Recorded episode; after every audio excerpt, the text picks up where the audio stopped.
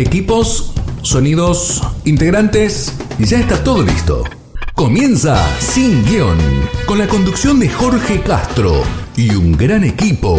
Oscar Cornejos, Emiliano Uberti, Luis Sosa y desde España, Néstor Stura.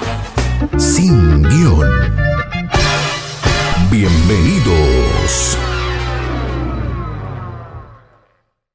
Hola amigos, bienvenidos, programa número 99 de Sin Guión, casi un milagro que estemos todavía acá, pero bueno, hoy vamos a tener música que le gusta sobre todo a Néstor y, Oscar, vamos a tener grandes, grandes intérpretes de instrumentos. Ya, ya les digo algunos, desde Dizzy Gillespie hasta Isaac Esther en violín, fuera de joda. Esto es bravo, porque tenemos los grandes, grandes este, interpretaciones en- de- hasta Paco de Lucía también, ¿no? De instrumentos porque estamos llegando, estamos en camino, como el Adviento, ¿no? Está esperando la Navidad, pero nosotros estamos esperando el programa número 100, que prontito eh, vamos a estar grabando con, con nuestra amiga Pili Pérez y vamos a tener, como siempre, una sorpresa. Por eso nuestro productor se va de vacaciones porque a él le encanta cuando vuelve producir el programa de Navidad. Es algo que lo enloquece.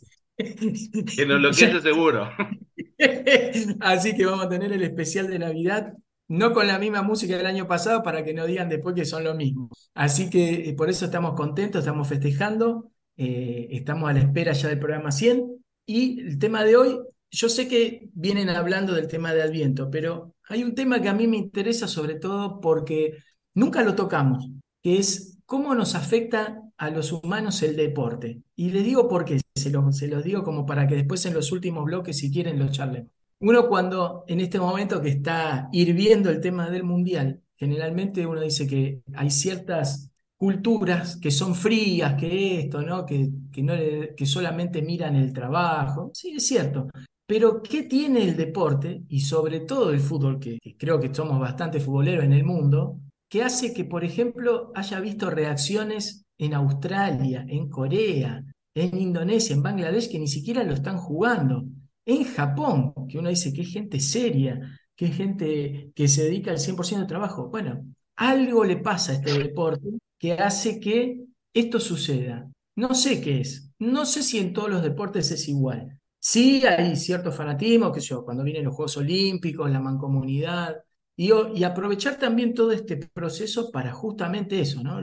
La unión de culturas, de razas, de religiones, la convivencia, la convivencia pacífica. A ver, no importa que uno le diga algún cantito al otro, eso es algo normal en el ambiente del fútbol, pero podemos convivir, podemos ir a comer juntos. ¿Cómo aplicar entonces el deporte a nuestra vida cristiana? Eso también es importante. ¿Cómo, cómo influye en nosotros? ¿Por qué nosotros tenemos que hacer deporte?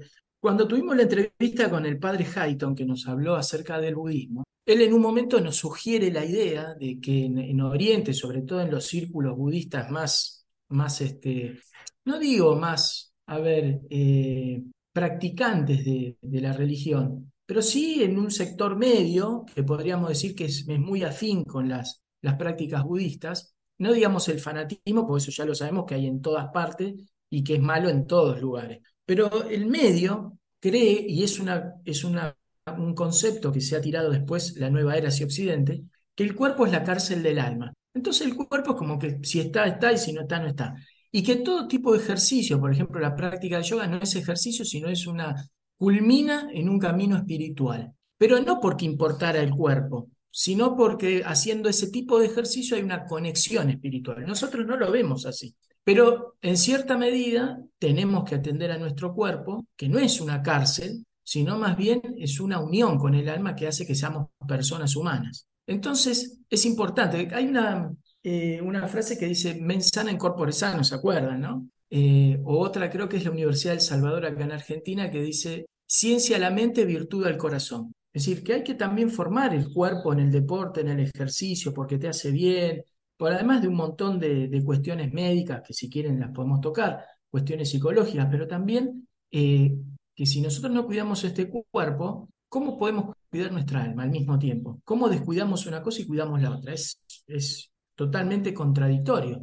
Entonces, digamos, en, en, gran medida el deporte en el hombre es importante, el ejercicio en el hombre es importante, pero la dimensión, esa es una dimensión individual, una dimensión colectiva de la vivencia de este deporte, digo, para decir hechos masivos, ¿no? Juegos Olímpicos, Mundial de Rugby, Mundial de Básquet, pero sobre todo el Mundial de Fútbol con este deporte que ha llegado a todos los rincones del mundo y donde no era tan, tan conocido, cuando entró hizo un estrago. ¿Qué tiene este deporte o en general que nos gusta tanto a los seres humanos y que no solo es una cuestión de decir, bueno, voy a hacer deporte, es una cuestión intelectual que me sirve para mí, para estar mejor, sino una cuestión también emocional, ver todos estos eh, fans saltando, emocionando, un japonés llorando, ¿cuándo? O sea, si no es por algo que, no sé, por la guerra, imagino, por los estragos de Hiroshima, es entendible, pero por un deporte, por un gol, o sea, eh, ¿en qué se parece el deporte a nuestra vida? Pero eso vamos a tocarlo después. Vamos a seguir entonces con, le dijo para que lo sigan pensando, porque como es un tema que no lo tenían, después en el tercer bloque lo vemos. Pero el tema del Adviento, yo creo que ya esto lo hablamos los últimos dos años, siempre para esta época hemos hablado del Adviento. Pero la pregunta que me gustaría hacerles, muchachos, es, creo que la hicimos el año pasado, pero en este año han pasado muchas cosas en el medio. Es decir, ¿a quién esperamos? Y no solo a quién, ¿qué esperamos? El año pasado fue la pregunta, ¿a quién esperamos? Este año la pregunta es, ¿qué esperamos? ¿Qué esperamos? Ah, muy bueno ahí lo que, lo que pusiste, Néstor. Para, para, lo vemos, lo vemos, no hay problema. Em, ¿Qué esperamos? ¿Qué nos, porque parece como que siempre nosotros esperamos algo de los demás. Necesitamos que fulano venga para salvarnos, necesitamos que Messi haga el gol para seguir jugando, necesitamos que el presidente o presidenta X venga para salvar el país siempre necesitamos como del auxilio de un Mesías, parecía, ¿no? Pero siempre buscamos ese, auxilio en humanos. Entonces, ¿a quién esperamos los cristianos? Por supuesto que esperamos a Cristo. Pero ¿qué esperamos de Él para nosotros, ¿no? ¿Qué queremos que nos traiga? ¿Y qué vamos a dar? Porque como decíamos recién, queremos bajar de peso, pero si no nos movemos, muy difícil. Entonces, ¿qué tenemos que dar nosotros en este momento que estamos en espera del nacimiento de Cristo? Porque algo queremos ofrecerle. ¿Qué le vamos a ofrecer a Él y qué esperamos de Él para que nos dé a nosotros? ¿Qué necesitamos nosotros? Como personas, si quieren, después como sociedad. Bueno, creo que la cuestión, hablo desde, desde mí en particular, lo que uno espera en estas fiestas en particular siempre es un, un deseo no solo personal, sino también a nivel mundial, ¿no? Esto de el deseo profundo de la paz. Creo que es la palabra que más se repite en este esta época del año, ¿no? Este deseo de paz. Y la paz es, no es solo esto de la ausencia de guerra, sí por ahí hay guerras internas de uno que también tiene, porque muchas veces estamos en continuos conflictos con nosotros mismos y con nuestras situaciones. Entonces vivimos ahí situaciones de guerra en las cuales vemos que tenemos que andar buscando esa paz. Y muchas veces esa guerra puede ser por distintas cosas. Y la contemplación de, del nacimiento tiene muchísimas enseñanzas para nosotros. Y te, te, como así, yo lo pienso como que me vuela la cabeza el pensar, ¿no? Un Dios todopoderoso que podía hacer lo que quisiera, haber creado el mundo de, de la nada como lo creó y ha decidido encarnarse como un niño, o sea, absolutamente indefenso, en el cual solo va a depender de sus padres y de otros su bienestar, siendo que Él era el Dios. Y pensar los lugares, a veces cuando uno me, me pongo a pensar, uy, yo quisiera esto, quisiera aquello, va, voy a hablar de las comodidades materiales de este mundo y pensar que se viene a un establo y en las condiciones de ese establo, ¿no? Pensemos que un establo no es lo que hoy conocemos como hay una famosa empresa láctea que hoy nos muestra que tiene una cierta calidad animal, de vida animal en aquella época, digamos, eh, el animal era eso, exactamente, un animal y estaba ahí para el uso y el goce de su propietario, para la carga, para la alimentación, y la única responsabilidad casi que tenía era de darle algún tipo de alimento que sería el propio campo que la naturaleza le da. Por lo cual, o sea, ¿qué espero yo de esta fiesta en particular? Es eso, eh, el tema de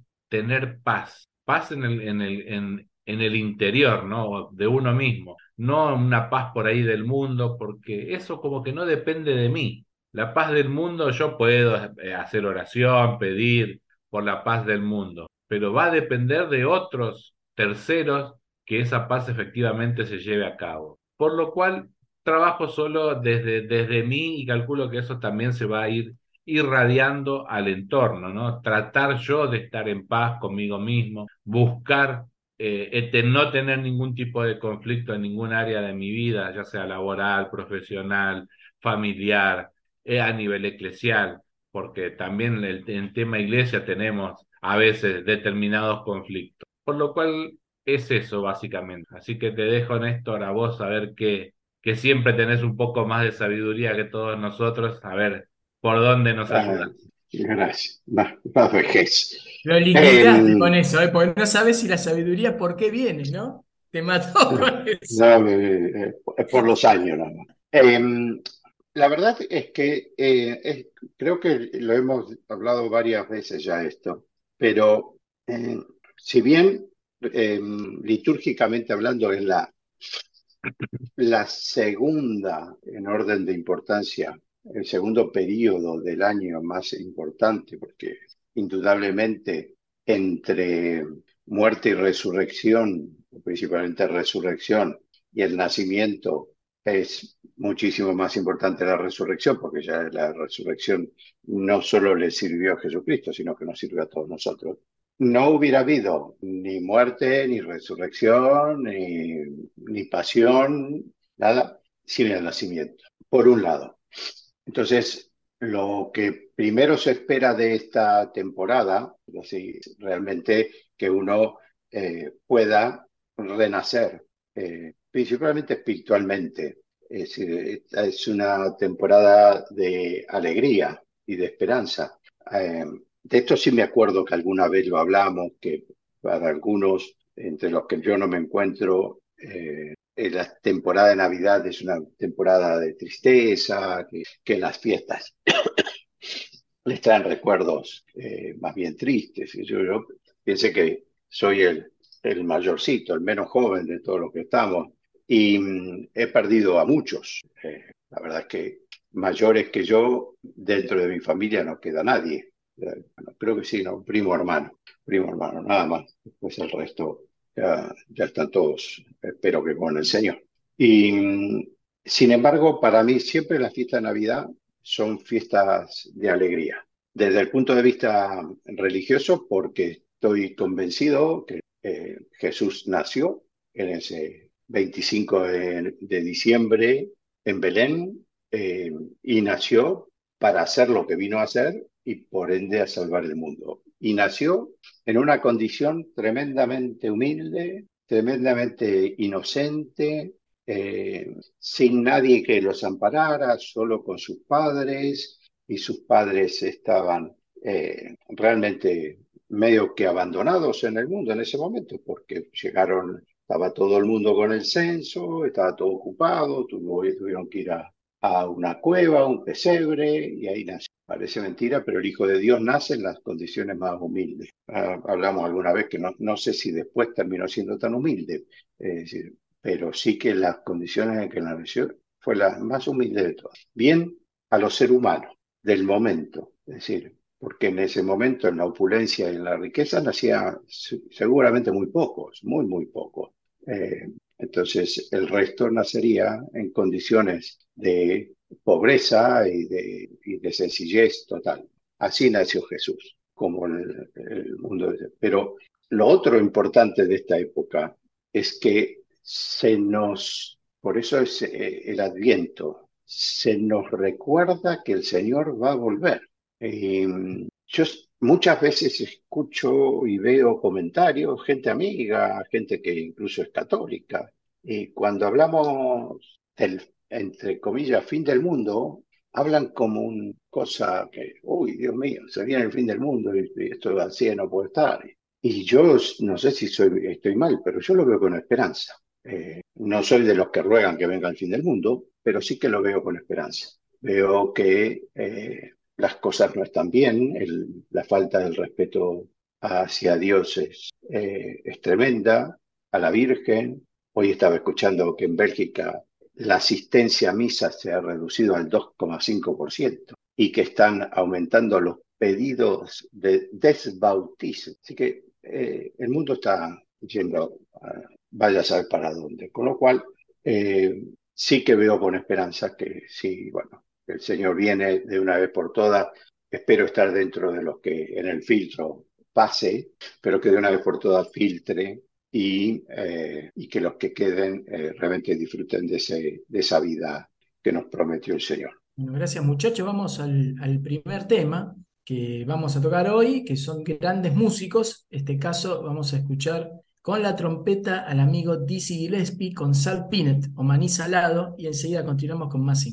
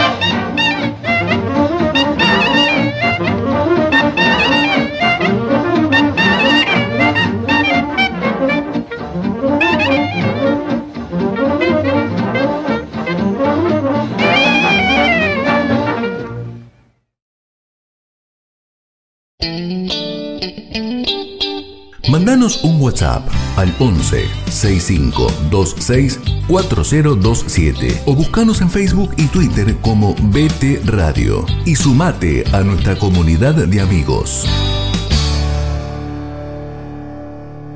Amigos, segundo bloque de este programa 99 de Sin Guión. Volvemos a hablar de milagros. Bueno, acá hay uno, gracias al productor, que en ese momento Ahora parece el abuelo de Heidi, pero en ese momento tenía barba oscura, pelo tupido, iba al gimnasio, tenía una cintura de avispa, bueno, ahora es lo que quedó. Pero bueno. a mí hay algo que me, llama la atención, es que hay personajes dentro del, Adviento que después se extienden, ¿sí? Hasta, hasta el periodo de Navidad y Epifanía, que es la venida de los Reyes. Pero los Reyes no es que llegan y salieron el mismo día y llegaron al mismo día. Ya venían en procesión porque se habían dado cuenta de que algo iba a pasar. O sea, lo que me llama la atención de ellos es que, no siendo cristianos, porque ni siquiera judíos, sabían que algo iba a pasar por un evento que había sucedido. Aunque todos le dijeran que estaban medios locos o que una cosa que la otra, ¿qué están haciendo? ¿A dónde van? Los pastores no tenían la más pálida idea, pero sí que quedaron medio como plasmados. Pero hay distintos personajes, como decía, ¿no? La persona esta, el dueño de la posada, que al principio no los quería recibir, después los recibe, los manda ahí a un galpón, a un granero, un establo lleno de bichos. O sea, primero y principal, los animales en el momento del nacimiento de Cristo, como toda creación, están ahí también para dar gloria a ese, a ese ser que mismo los pensó y los creó. Pero a mí lo que, me, lo que me gusta de esto es que tanto los pastores como los reyes se fueron preparando para ofrecerle a este, a este rey algo. Los reyes, por supuesto, que iban con riqueza, que era lo que tenían. Los pastores no tenían nada, sin embargo, fueron a adorarlo igual. Y yo creo que, bueno, no sé, en algún caso particular, eh, muchas veces nos parecemos más a los pastores, que ni siquiera sabemos qué es lo que está pasando, nos enteramos sobre el momento, porque los pastores no fueron previsores, no sabían lo que iba a pasar, se enteraron ahí. Estaban ahí haciendo su laburo, digamos, no le daban mucha bola a nadie, eran gente nómade, pero ¿qué cosa le llamó la atención para ir a adorar? ¿Qué, qué cambió? O sea, ¿qué pasó en esa noche que ellos pasaron de estar cuidando ovejas a ir a adorar un rey? ¿Quién les avisó? ¿Qué les dijeron? Bueno, yo me hago un poco más a la idea de ser como un pastor, porque generalmente vivimos el, tan terrible. Vivimos el día a día y a veces no vemos eh, los hechos que van pasando a nuestro alrededor. Como que no nos avivamos o que no lo queremos ver muchas veces por, por comodidad. Es decir, en ese momento creo que el ángel les avisó. ¿Estamos esperando esa venida del ángel o tenemos que darnos cuenta por nosotros mismos que tenemos que adorar? Eso es uno.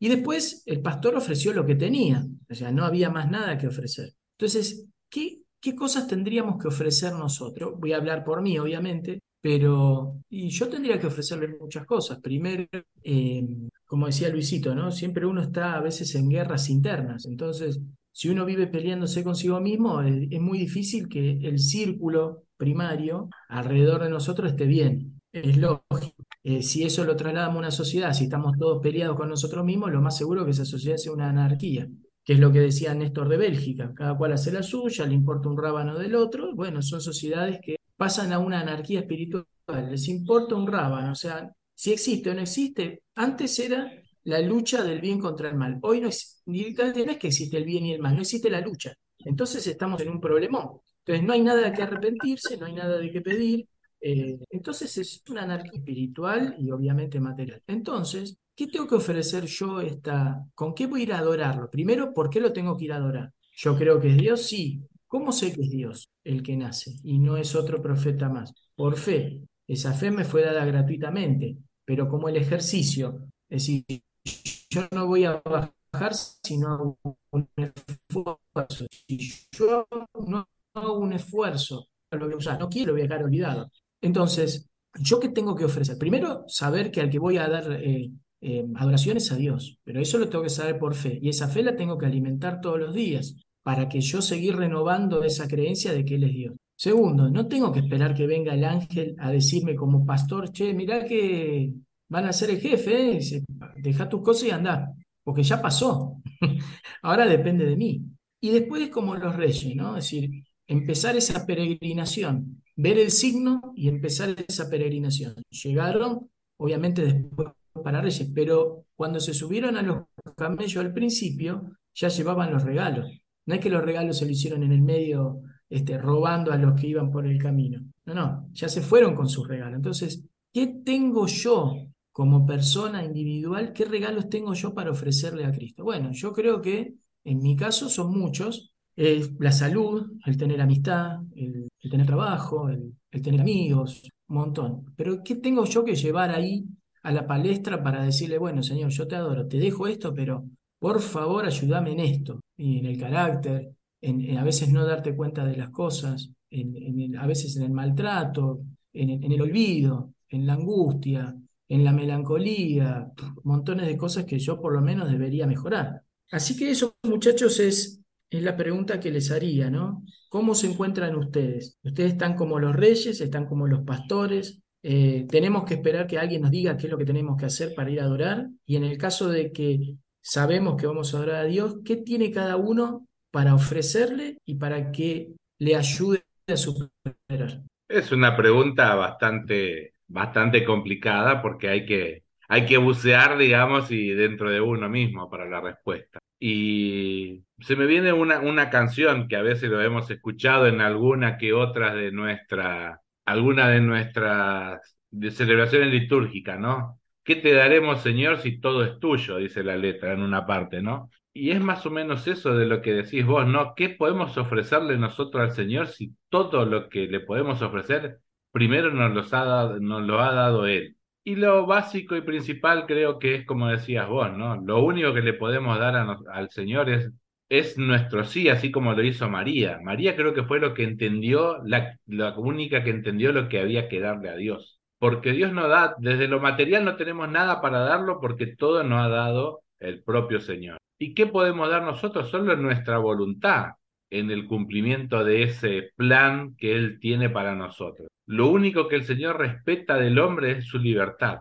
Eso creo que es un principio eh, teológico que tenemos, que Dios respeta fundamentalmente la libertad del hombre, no le impone nada. Le muestra sí, pero no impone. Por lo cual, por ahí viene lo que nosotros deberemos, deberíamos de ofrecerle al Señor. Nuestra voluntad, nuestra intención, todo nuestro ser, dejarlo al Señor que Él disponga. Y que es difícil porque entra en juego ahí nuestro, no, no, diría nuestro egoísmo, pero sí mi yo, que quiere esto, aunque no sea lo que el Señor espera, pero yo lo quiero. Y aunque, y aunque sea un problema, no importa, yo quiero ir igual para ese lado donde el Señor claramente me muestra que no. Por lo cual, el, ahí Oscar que está con nosotros seguramente le vendrá muchas citas bíblicas. Y a mí me venía esto de pensando en esta venida del Señor, porque ya yo no, no, no, no pienso en esa venida del Señor como en Belén, sino en la última venida del Señor. Siempre lo pienso esto de cómo me va a encontrar. Y el Evangelio dice que no sabemos ni el día ni la hora, lo único que nos pide es que tengamos las lámparas encendidas. Por lo cual, ese es el, el gran desafío, ¿no? Creo que cultivar un poco ese, el espíritu, para que el espíritu esté siempre dispuesto a estar atento a las inspiraciones del espíritu, para que podamos en esas inspiraciones ver la voluntad de Dios para nuestra vida, en nuestra situación del día, del mes, ya sea laboral, profesional, familiar, y tratar de, ir para, para ese punto. Y vos, Jorge, decías de ir y adorar al niño. Y me quedé pensando, ¿por qué busco un momento en particular del año para ir a adorar al niño? Cuando puedo ir a adorar a ese hombre que es Dios hecho hombre todos los días en cualquier sagrario. Así que bueno, me planteó un poco esa, esa idea un poco en la cabeza de que todas las, que no tendría que esperar yo un momento puntual como la Navidad para, para ir y adorar a, ese, Dios que en, en, Belén es un niño, pero ese mismo niño se hizo hombre y, y está en todos los sagrarios porque decidió quedarse ahí. Y es como una gran una gran falta que tengo, me falta más adoración. Así que bueno, eh, eso para ir trabajándolo también como un compromiso bastante público, compartiendo con todos nuestros oyentes como este compromiso. Muchachos, ¿alguno? Vamos, jefe. Vale. Buen día primero, lo veo peinado y todo, raro en usted. Pintusa. A ver, em, yo eh, encuentro esa pregunta eh, fácil de responder, eh, difícil de hacer. Entonces, porque así como eh, los, los reyes llevaron, los reyes de Oriente llevaron eh, oro, mirra y, e incienso, a nosotros el Señor nos ha pedido todo. Es decir, ya es muy difícil decir, bueno, ¿qué necesita? Vamos a ponerlo con, con nombres de ahora, litio, eh, eh, petróleo, no, no, no, necesita que nosotros nos entreguemos nosotros mismos, enteros, completos, que eh, todo nuestro ser, nuestro pensar, vaya, esté en sus manos, esté Entonces, para mí eso es muy simple de responder. Es eh, a veces muy complicado de hacer. Eh, yo coincido con Luis eh, que hay que dedicarse uno entero, por entero, a, adorarle, a pensar, poner en sus manos nuestra vida, los hechos que nos ocurren.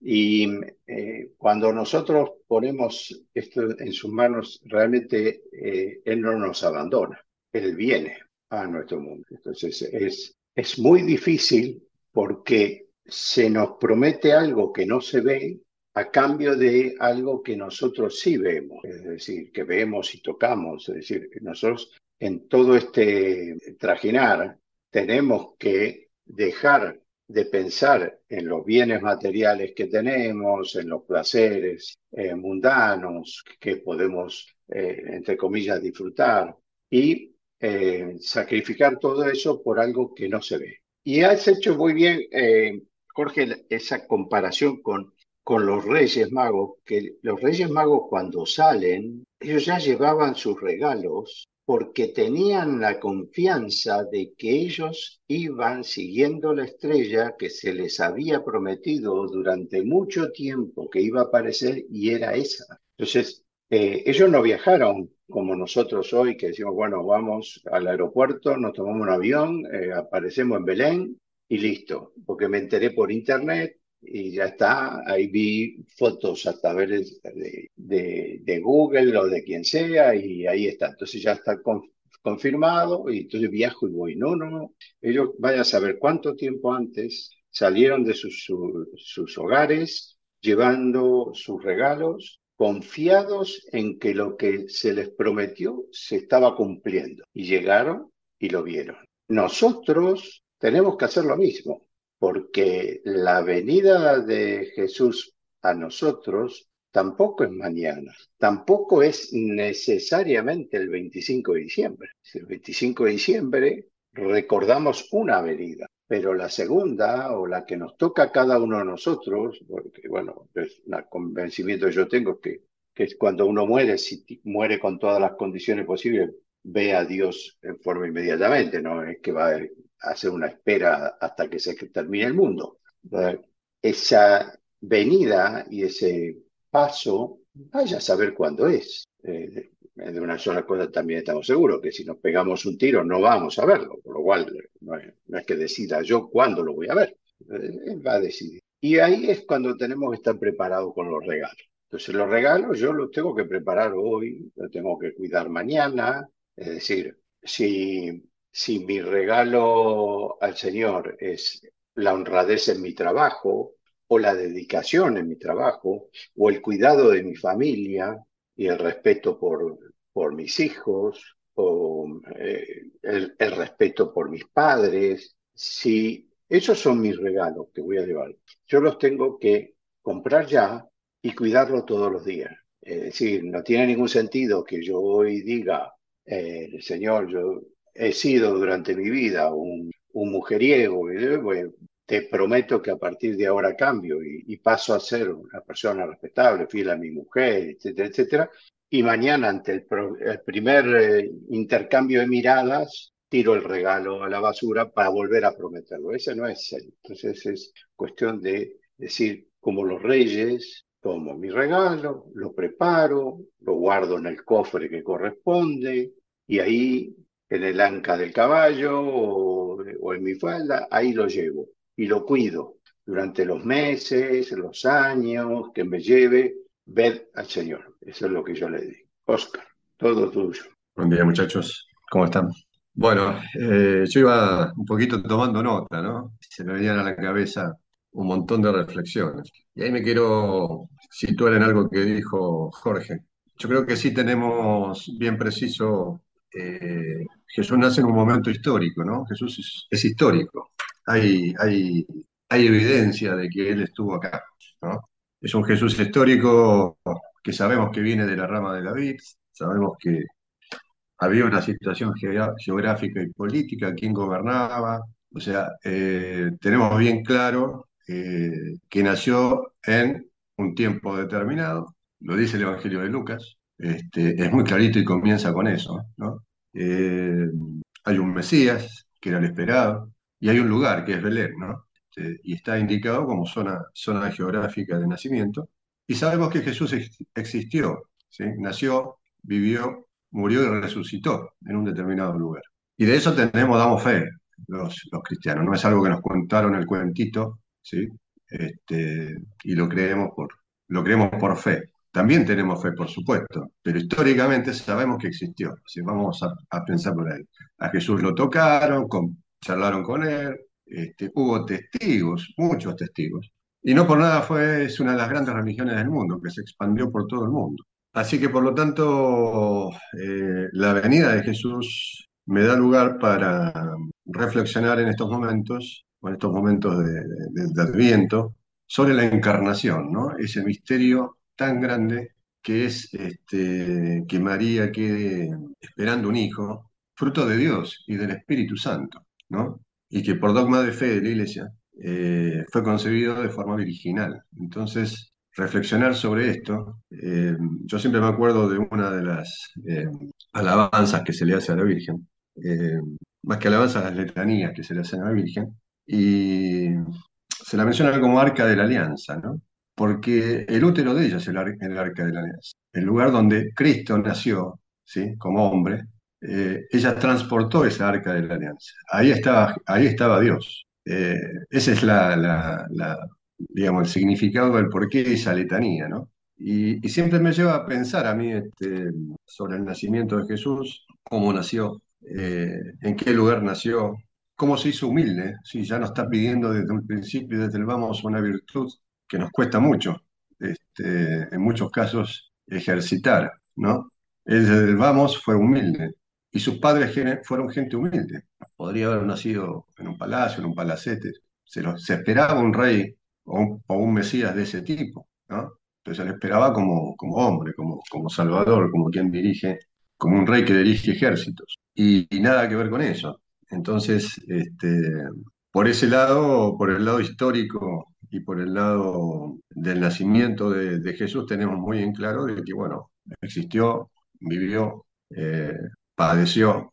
Y, esto de las celebraciones litúrgicas que corresponden a, Adviento, yo creo que nos incentivan un poco a veces cuando por ahí estamos un poquito apagados o va llegando fin de año y estamos en la curva del descenso de nuestra espiritualidad como dar un golpe hacia arriba, ¿no? Es decir, volver a levantarnos. Entonces, es cierto lo que dice Luis, ¿no? Este, lo tenemos todos los días, podemos ir a adorarnos todos los días de la semana si queremos, eh, pero creo que estas fiestas litúrgicas están para eso, están para levantar también el ánimo del creyente. Es decir, bueno, es una fiesta, la iglesia lo celebra y, y, nos pide, es como, como Semana Santa, ¿no? Como, como, este, Pascua. Y, y creo que podemos participar de esa forma, ¿no? Levantando, si estamos caídos, levantando el ánimo, tratando de vivir esta fiesta y esta semana de Adviento a la espera, digamos, de, del nacimiento y celebrarlo, eh, yendo también, por ejemplo, a adorarlo, ¿no? Y, adorarlo también significa por ahí contemplarlo desde en tu casa también, ¿no? Contemplar ese nacimiento, contemplar y reflexionar qué significó la venida al mundo, ¿sí? ¿Qué nos dejó a todos? porque esto me trae a colación y, recuerdo del, credo, ¿no? Eh, Cristo vino a salvarnos, eh, muere, y, y, un dato interesante, muere y, dice el credo, eh, descendió a los infiernos, ¿no? En realidad descendió al Seol, descendió a la morada de los muertos, ¿sí? Con él se abre el cielo en la tierra. Eh, el cielo estaba cerrado hasta ese momento, ¿sí? Según dogma de la iglesia eh, él abre esas puertas ¿sí? en ese sábado santo y, las almas que estaban esperando pueden ser liberadas y fueron liberadas. Así que recordar este, el nacimiento de él y lo importante que es el nacimiento de Cristo en estas fechas es, es, muy importante. Es, es, este, entrar a la reflexión en varios, varios, este, varios momentos de la vida de, de, Cristo. Eh, que muchos de ellos son dogmas de la iglesia, eh, entrar en la contemplación del nacimiento de él, contemplar eh, el lugar, contemplar dónde, cómo, eh, sus padecimientos, la de su familia sobre todo, para poder buscar un lugar donde no lo había.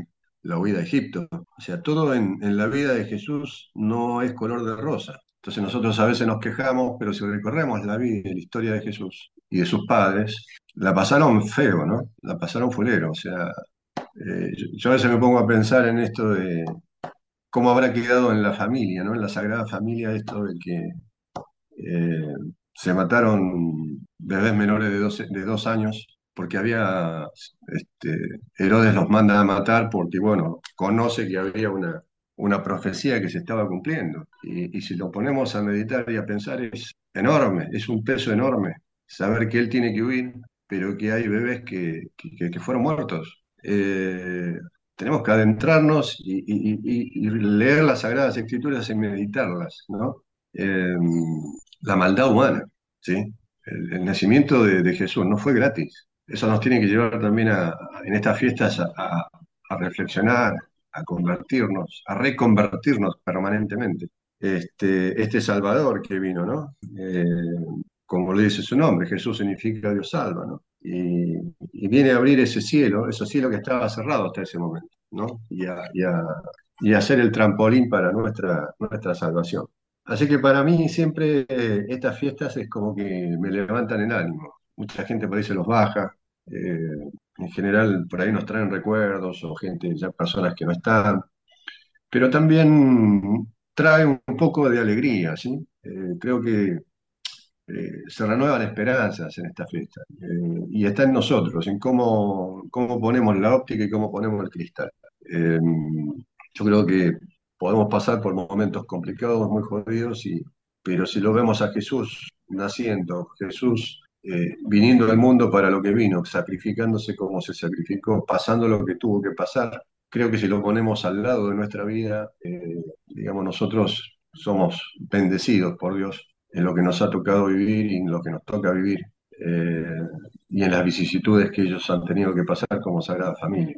Eh, la liturgia, por supuesto, acompaña durante todo este tiempo, la liturgia de la iglesia. A mí me encanta lo que es este, Navidad, me parece un- una fiesta litúrgica muy linda, sentida, eh, distinta a lo que es eh, Pascua. El tema de los regalos, ya cada vez este, soy menos, menos consumista.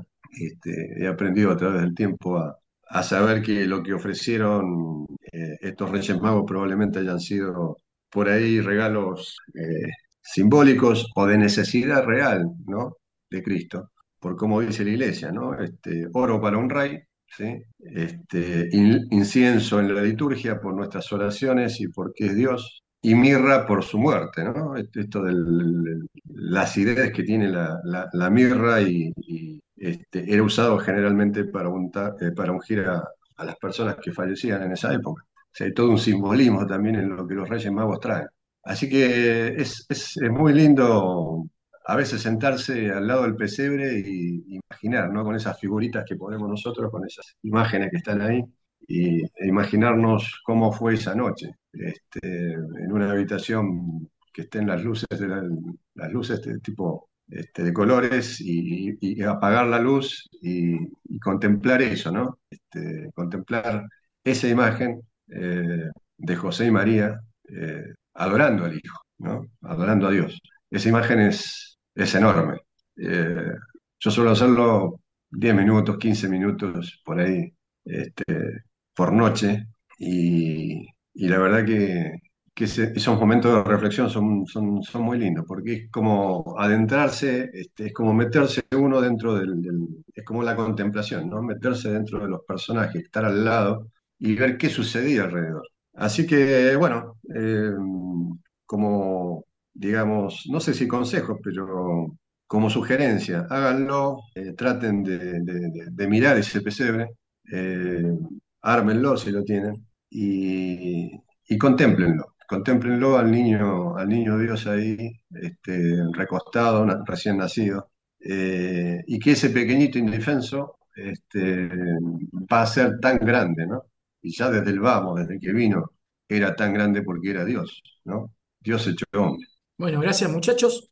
Vamos a ir al segundo corte musical. Vamos a escuchar en este caso a otro gran clarinetista como Benny Goodman, en este caso interpretando In the Mood, que sería así como no estoy de humor, pero yo estoy de humor. Así que nos vamos a escuchar a Benny Goodman y enseguida volvemos con más sin guion.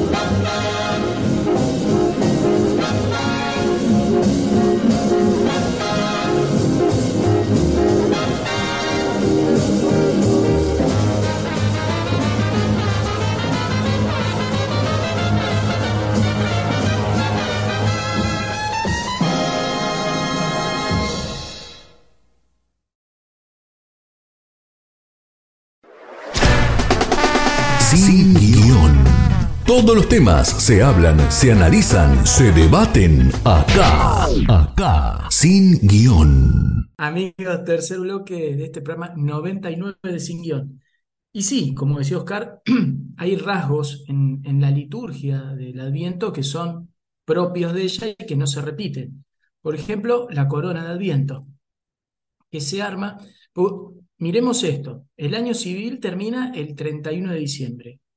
El año litúrgico termina el sábado, las vísperas del sábado posterior al domingo de Cristo Rey. Entonces, ese primer domingo empieza con un ciclo nuevo. Recuerden cuando explicamos que todas las lecturas estaban divididas en tres ciclos, A, B y C, que se van turnando cada comienzo del año litúrgico. Tiene otras características, por ejemplo, que no se canta el credo, que no se canta el credo, que no se reza el credo. Tiene otras características que son también eh, la poca decoración que hay, en general debería.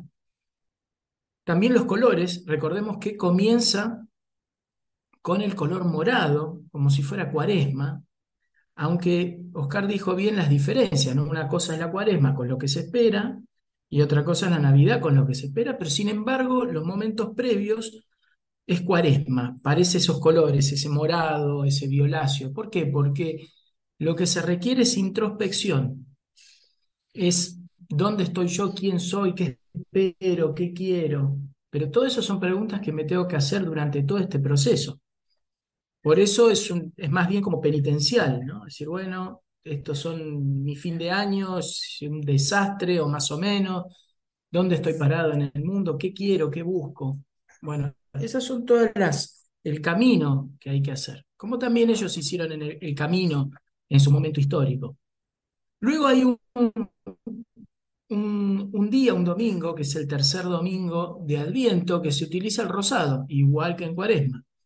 Allí es letare, aquí es gaudete, que es como una especie de anticipo de la alegría. Entonces, solamente ustedes vean. Ah, y en el medio tenemos la, solemnidad de Inmaculada Concepción. Con lo cual pasamos, miren, de Cristo Rey un color blanco. Después, en la semana tenemos el color verde, lo que termina el tiempo ordinario. Después tenemos el morado, un rosado y un celeste. El celeste es el único momento litúrgico en el año que se utiliza, que es el Día de la Virgen y eh, el, rosado se usa dos momentos en el año, el domingo de Adviento y el cuarto de Cuaresma. Entonces, que es un anticipo para que esa carga penitencial no sea tan grande.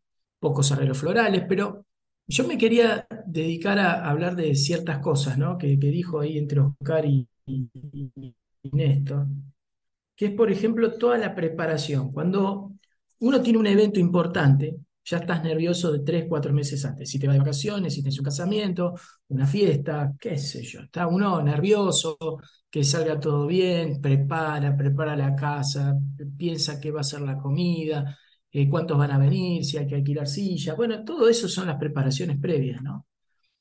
Y acá es como que no le damos mucha bola, esa es la realidad. Eh, antes era muy común que cuando nosotros éramos más chicos, el armado del árbol, la corona y el pesebre era un, no digo un espectáculo, sí, pero un acontecimiento familiar. Yo recuerdo que en mi casa teníamos, todavía tenemos un pesebre que ocupa una habitación y que era todo un tema armarlo.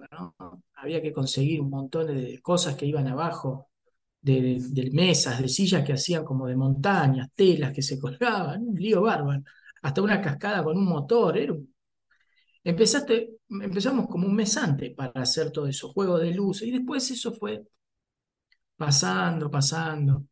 Recuerdo con mis hijos que todavía cuando no vine acá armamos el árbol el día 8 con mucha alegría, que esto, compramos siempre unas pelotitas antes.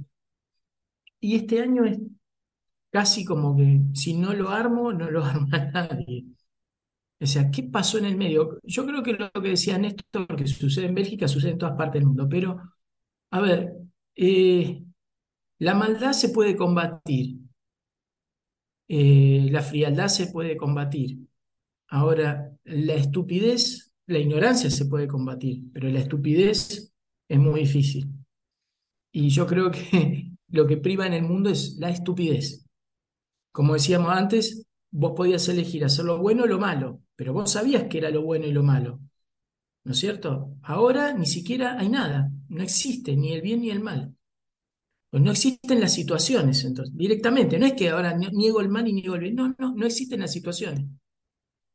O sea, antes estaba el pecado. Vos podías decir, eh, yo sé que esto es pecado, ¿lo hago o no lo hago? Ya quedaba en vos. Ahora directamente no hay pecado, entonces no, no es ni malo ni bueno. Entonces, es una estupidez.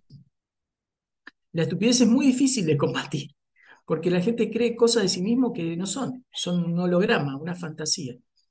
Pienso, como, como se dijo en, la entrevista con, en, el programa de Tinieblas Tibetanas, que el, budismo cree justamente eso, ¿no? todo es un holograma. Es una realidad que vemos pero que no existe. Bueno, yo creo que es la cultura de, eh, un poco la dictadura de los sentimientos, la dictadura de Instagram, ¿no? De todo es efímero, todo pasa, ¿no es cierto? Todo es holograma. Es una, o sea, vos creas una realidad que ni vos te la crees, o sea, es algo que no existe. Y es muy difícil de combatir eso. Entonces, eh, yo por eso ahora entiendo la frase cuando vuelva encontraré fe sobre la tierra, porque antes era, sé que está la fe, pero yo eh, no la practico porque yo no quiero, o sí la practico. Ahora directamente no existe la fe, no existe nada. es muy difícil de combatir cuando no hay argumentos. Pero bueno, es la estupidez, es la idiotez de este, este momento histórico que estamos viviendo. Eh, así que yo quisiera hacer hincapié en lo que decían Oscar y Néstor, el tema del pesebre, lo importante que es para nosotros. Aunque parezca que es un juego de chicos, pero cuando vos vas poniendo las piezas, vas armándolo, vos vas pensando, decir, ¿qué estoy haciendo primero? ¿no? Poniendo figuras de tipo que yo ni siquiera conozco, pero todo va en camino hacia una casilla, hacia un establo. Yo tengo una casita hecha de madera, viejita, que debe tener como 90 años. Cuando cuelgo en el árbol los trapitos que se ponían en los árboles que hacía mi abuela, tengo todavía las, bombitas de lágrimas pintadas a mano en vidrio. No sé, y las guardo, ¿no? Y voy poniendo siempre las más viejitas. las guirnaldas son trapitos, ahora todo descolorido. Pero los pongo igual. ¿sí? Solo vas haciendo un recordatorio de tu familia, de todo lo que pasaron, demás. Y también cuando pones las piezas decís, che, y yo pongo las piezas, pero ¿a dónde van estas piezas? ¿A quién miran? Bueno, miran esa casita que está abajo del árbol, y ahí hay un burrito, una vaca, un ángel medio descolorido que ya se saltó el yeso, pero que está ahí todavía. Entonces es como que te anima, ¿no es cierto? Esa fe que por ahí la tenías dormida, así, che, esto lo hacía con tanta pasión cuando era chico. Cuando terminamos el pesebre tiramos algodón y después harina o talco, ¿no? Con un colador, para que como si fuera nieve, ¿no? Como teníamos esa, esa seguridad que en Jerusalén caía nieve, ¿viste? En Belén caía nieve. Pero bueno, eran esas fantasías, pero que nos ayudaban a, a buscar ese niño que hay adentro de cada uno. Porque volvés a tu pasado, a los momentos que eras feliz, y eso te vuelve en cierta manera, aunque estés pasándola mal tenés ese momento, esas dos horas que lo armás, de casi como una reflexión activa, como una meditación activa. Sin querer hacerla, se te viene. Eso es lo que creo que deberíamos este, incentivar en los que nos escuchan, en los que nos ven, en nosotros si estamos medio flojos. Y después hacer una mención, porque en el medio del Adviento está Inmaculada Concepción. Es decir, que va a ser pronta, prontamente el 8 de diciembre. Es decir, en ese momento, y me estoy acordando de una cosa, Luisinho, eso es lo raro. Fíjate que nuestro programa 100 va a ser casi el 8 de diciembre, por unos días. Em, ¿Y qué función entonces cumple María en todo este embrollo del adviento, de las idas y venidas, las matanzas, los eh, escaparse, prófugo, volver a esconderse? ¿Qué función cumplió ella y José? ¿No es cierto? ¿Qué, qué significa esto de Inmaculada Concepción? Como decir, pero ¿cómo? Si justo María va a parir. ¿Cómo? Si María, ¿cómo, cómo fue la cosa? Eh, porque ahí tenemos también la virginidad perpetua. Pero ¿cómo fue? ¿El ángel qué hizo? Bueno, hoy te van a decir que hicieron inseminación artificial, o sea, el ángel mandó a los ovnis, el ovni bajó, la abdució a María, ahí le implementaron no sé cómo, y la bajaron, la durmieron, entonces creyó. es decir, Así que bueno, muchachos, eh, a ver, la figura de María, el armado del pesebre. Yo como para terminar este tema y pasar al otro bloque con el otro tema que hablamos al principio. Así que bueno, algunas reflexiones sobre esto, como para ir cerrando, vamos al corte y volvemos con nuestro segundo tema. Muy cortito porque ya te consumiste todo el tiempo, se ve que te gustó mucho este tema. Eh, así que bueno, yo creo que es más o menos lo mismo por lo que decía Oscar, ¿no? Esto de andar meditando cada una de, esas imágenes, ¿no? Que hay cosas que, que nos vayan moviendo el corazón, que es una etapa muy particular esta. Y de lo que decía vos me viene a la mente lo que hablamos con Pili Pérez la semana anterior, en la cual nos decía Pili Pérez que el mundo está como muy paganizado. Y se daba un momento de eh, que estábamos entrando, digamos, en el proceso inverso a la historia de la iglesia. Porque en la historia de la iglesia el mundo era lo pagano y la iglesia va como de a poquito, es mucha de esa fiesta. De hecho, esto, el armado de los árboles, a, tomando mucha de esa fiesta, cristianizándolos en cierta forma, resignificándolo en términos cristianos. Y hoy casi todo lo cristiano se ha paganizado. Como bien decía vos hace un rato, era esto de que casi nada es pecado, casi y todo está permitido. Hoy casi que el hombre es el Dios y va haciendo a su, nunca, mejor dicho, está a su imagen y semejanza todo lo que quiere. Según cada hombre se va armando su realidad, su religión y todo. Por lo cual es un momento de esto de la, como decía Oscar, que estos momentos fuertes nos ayudan también esto a, a que nos dé un una especie de cachetazo para poder ponernos de vuelta en carril en las cosas de Dios y volver a entrar en ese en ese espíritu, digamos, navideño o espíritu en el que Dios quiere que estemos. Para que, como dice esa oración, ¿no? Que en Él nos movemos y existimos. Vivir esa realidad. Y estas fiestas fuertes, estos momentos fuertes del año, ya sea cuaresma, o sea, el adviento y esta llegada de la Navidad, son momentos en los cuales nos mueven un poquito para volver a encarrilarnos y tomar dimensiones de las cosas de Dios a las cosas netamente humanas. Así que eso nada más, Jorge, así que bueno, vamos al corte que ya tenemos que tenemos que ir a nuestro próximo corte y vamos al otro tema que, estás interesado en, hablar. Gracias, gracias Luisinho. Bueno, vamos a escuchar, para mí, vieron que hay una controversia, el mejor violinista del mundo es Yehudi Menuhin. No, para mí es este, es Isaac Stern. Así que lo vamos a escuchar haciendo la sonata número uno en G menor. Y enseguida continuamos con más No se pierdan este violinazo, por Dios.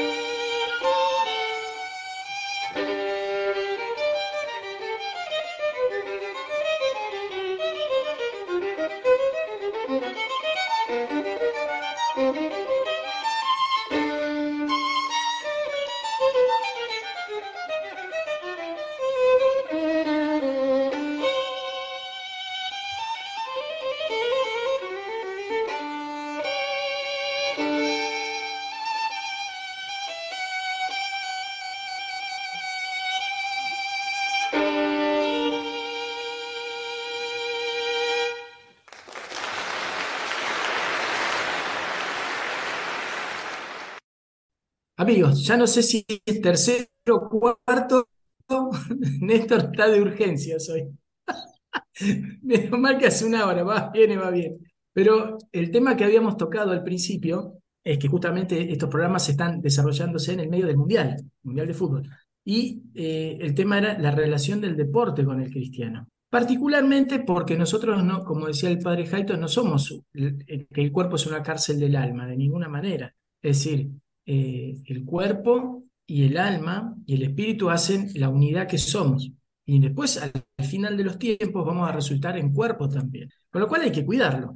Pero no solamente hay que cuidarlo como proceso a buscar una energía que es eh, tu espíritu contenido. No, no, no. Es que tenemos que cuidarlo. Entonces nos apasiona, hacemos deportes o practicamos deportes, actividad física, por un hecho de cuidarlo, un tema intelectual, pero también emocional. Y si bien hay hechos importantes, por ejemplo, Juegos Olímpicos o Mundiales de Rugby, de básquet, pero sobre todo el de fútbol, que tiene algo que me gustaría verlo con ustedes, no sé qué es, pero donde entra hace un lío bárbaro, eh, hasta en los países donde no era popular, hoy es popular, tiene algo que despierta no solo la pasión por el deporte, sino que también despierta algo de emoción. ¿Qué, qué emoción despierta? ¿Por qué tenemos esa, esa cuestión media hasta primitiva, decía, ¿no? Medio que utilizamos más las amígdalas que el sistema límbico cerebral, que uno se apasiona por, a ver, que uno se apasione en Argentina es algo como, para, como medio normal, pero que lo veamos en Japón, en Indonesia,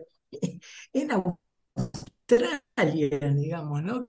Que son gente que uno los considera serios. Y pienso, y pienso también a gran escala, cómo donde, donde sucede la mayor apostasía es en Europa, donde siempre se quejan de todo es en Europa, ¿no es cierto? ¿Qué les pasa a los europeos? Es una, una, un continente viejo que, que, no tiene alegría de vivir, que todos son reglas, que todos son estrictos, son tan cerrados. ¿Qué les pasa? Acuérdense, les, recordamos a los europeos que nos conquistaron, pero también se armaron las dos guerras mundiales en Europa, y hay una tercera en medio ahí en la puerta. Es decir, ¿pero qué les pasa? ¿Por qué son una sociedad tan quejosa, tan... De...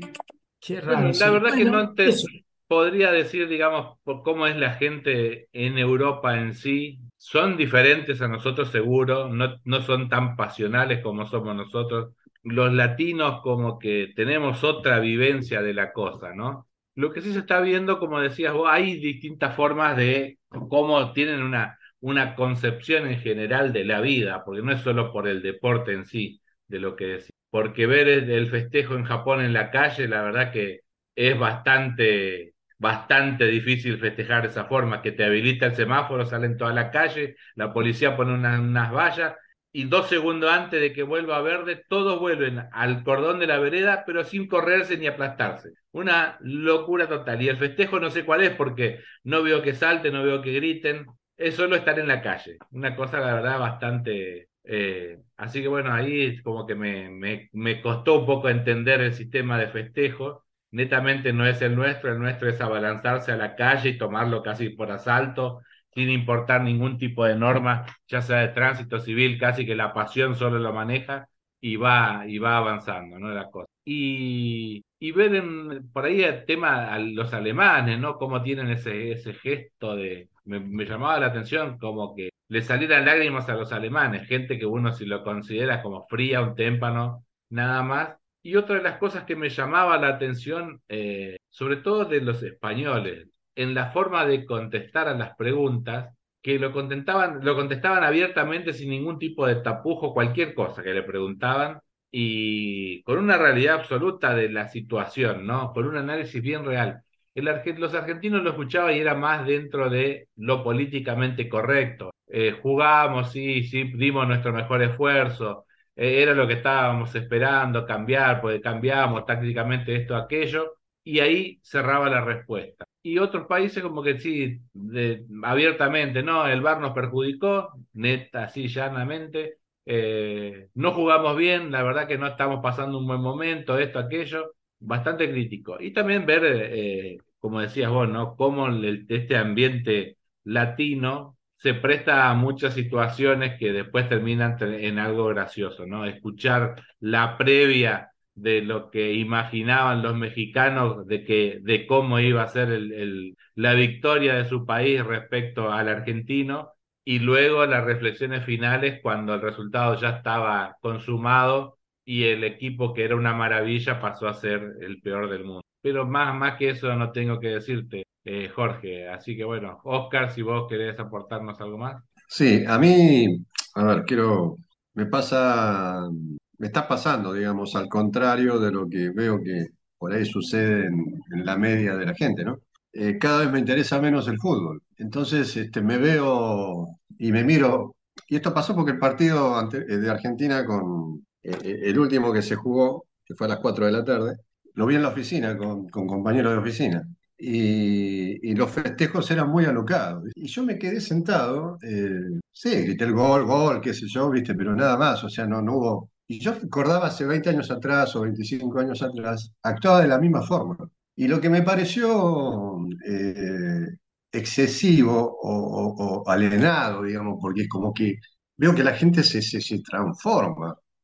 eh, y ver esa copa ahí que ustedes se van a reír, pero yo digo, esta es la paganización, porque ven esa imagen que esa copa que está en el medio es el Dios, ¿no?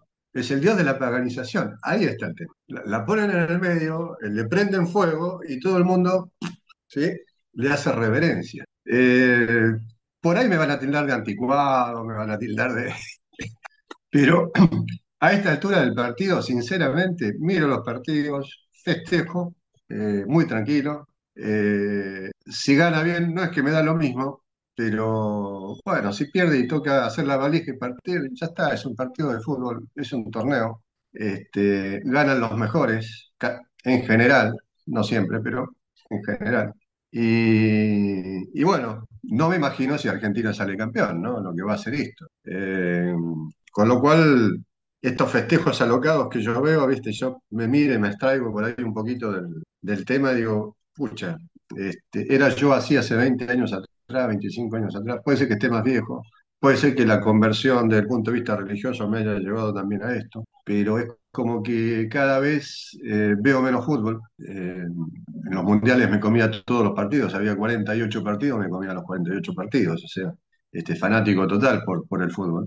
Yo creo que si habré, visto un partido, dos partidos completos fueron de Argentina, no vi más. El resto veo los goles porque están por YouTube, veo los goles suficiente. O sea, no, no- mirar un partido ya me, aburre. 90 minutos de fútbol ya me aburre. Este, pero bueno, soy, soy yo, digamos, ¿no? Este, Esto no quiere decir que todo a mi alrededor lo que yo veo es como dice Jorge, ¿no? Es toda una locura, todo un tema. El festejo, los gritos, los gritos alocados que se escuchan por todos lados. Es como que está de moda entre más quilombo hace y más quilombo que se te escuche el vecino, este, y zapatear y golpear. Y, eh, la verdad que es un pandemonio. Eh, y al que no le gusta el fútbol, que salga a la calle a darse una vuelta tranquilo, que aproveche el, poco ruido que hay en la ciudad este, en ese momento y que lo disfrute. Pero más allá de eso, Oscarcito, vos fíjate que qué nos pasa a los humanos con los deportes, porque todo deporte conlleva también algo emocional, ¿no? Todos, ¿eh? Porque pero- pero es lo que te dije, medida, ¿no? Es, es la paganización del, del- vas a buscar algo eh, que está fuera de lo que está, no, no, no, estás, estás fuera de, de- de lo que es Dios, fuera de lo que es este. Entonces buscas en el deporte cosas que te van a dar satisfacciones temporarias. Porque ¿cuánto, cuánta alegría te puede dar? 15 minutos vas a festejar hasta que te canses. Una vez que te cansaste, te sentaste así, te tiraste y ya está. Al otro día tenés que ir a laburar y a ganar dos pesos. No, no, eso es obvio. Pero en general, hasta cuando uno hace deporte, vos te sentís motivado, te sentís bien, te sentís con ganas. O sea, ¿cuál es la relación del deporte con nuestras emociones, con nuestros pensamientos? Porque está todo ligado.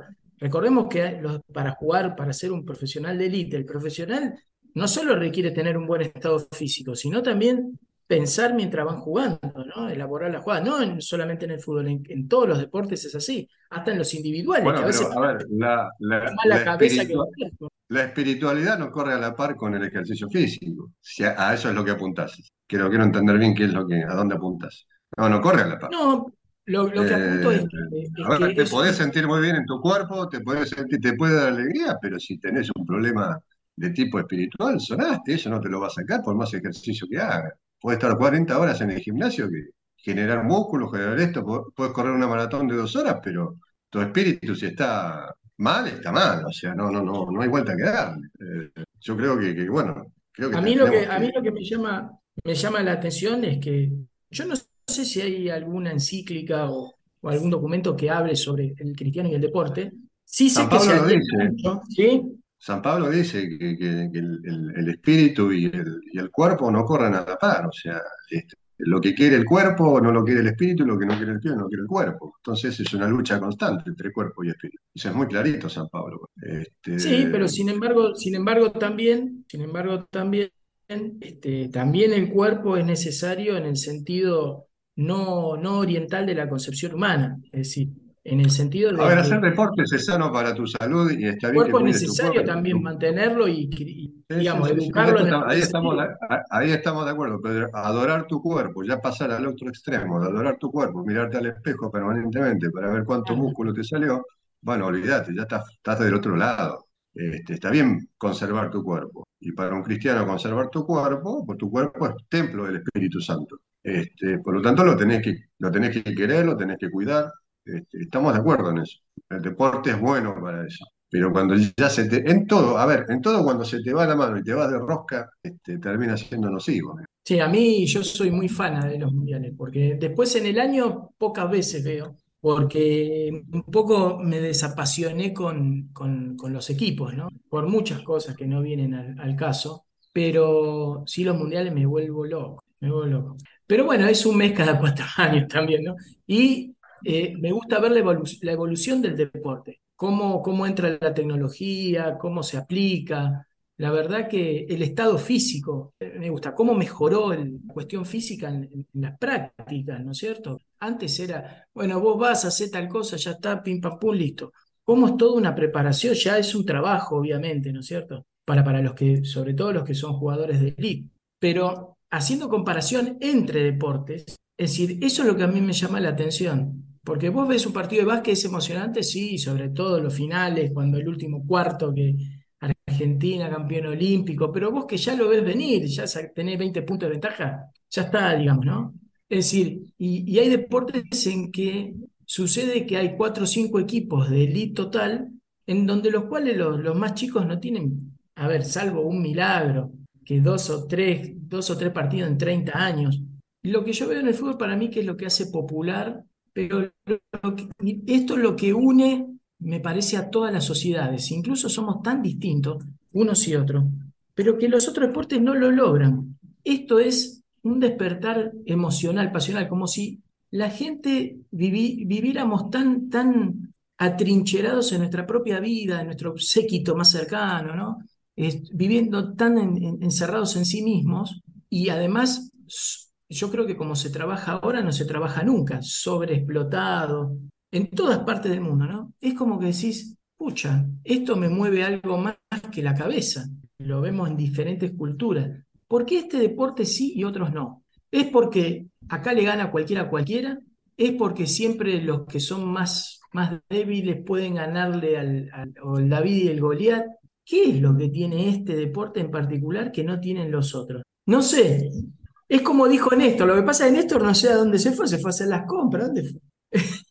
Desapareció, dejó, dejó como, como el profeta Elías, ¿viste? Dejó la silla vacía y se fue. Pero Yo lo que creo va a que por ahí el fútbol, el fútbol es como más popular que otros deportes. Primero por el número, el número, digamos, de participantes y es mucho más democrático en el sentido que no necesitas mucho para poder practicarlo. Otros deportes, digamos, de, también que de mucha gente, digamos, si fuera el rugby, ya es considerado como de elite por el tipo de infraestructura que necesita. Ya la pelota es diferente, por lo cual no la conseguís en cualquier lado y el que te la vende la vende cara. Y ya no puedes usar dos remeras para usarla, para poner un arco, ni, ni dos ojotas como a veces hemos usado. Por lo cual eh, va un problemita de también de economía, por lo cual es mucho más popular. Y vos siempre que ves la imagen de, del deporte o los grandes, por sobre todo en Argentina, que han jugado este deporte, llámese Maradona, el Messi,